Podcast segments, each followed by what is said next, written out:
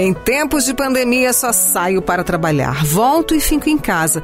Escolha e cuidado. Mas na quinta-feira tive que sair. Compromissos rápidos. Afinal, não há tempo para demora hoje em dia. Com a máscara, fui aos dois lugares. Interessante que com o mesmo objetivo, buscar presentes. No primeiro, uma sacola dourada carregada com espigas de milho lá da roça. Fiquei surpresa ao espiar aquele monte de cascas em verde e fios que me lembraram a infância. É, vivi muitos mutirões da pamonha.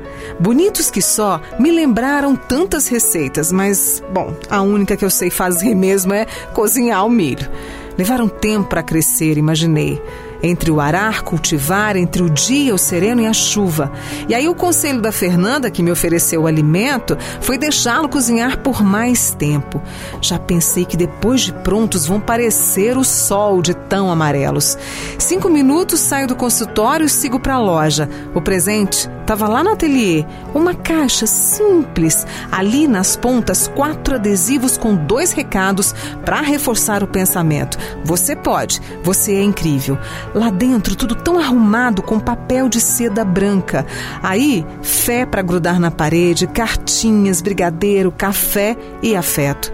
Eu não pude abraçar Tatiana, que preparou todo esse mimo. Não teve abraço de fato, mas abracei pelo olhar da gratidão. Gratidão. Ela nunca é demais. E aí na volta para casa aumentei o trajeto só para ver esse céu absurdamente azul. Acredito que a mensagem era de que está chegando o tempo da redenção. Assim seja. Eu sou Mônica Cunha no Crônica com Mônica.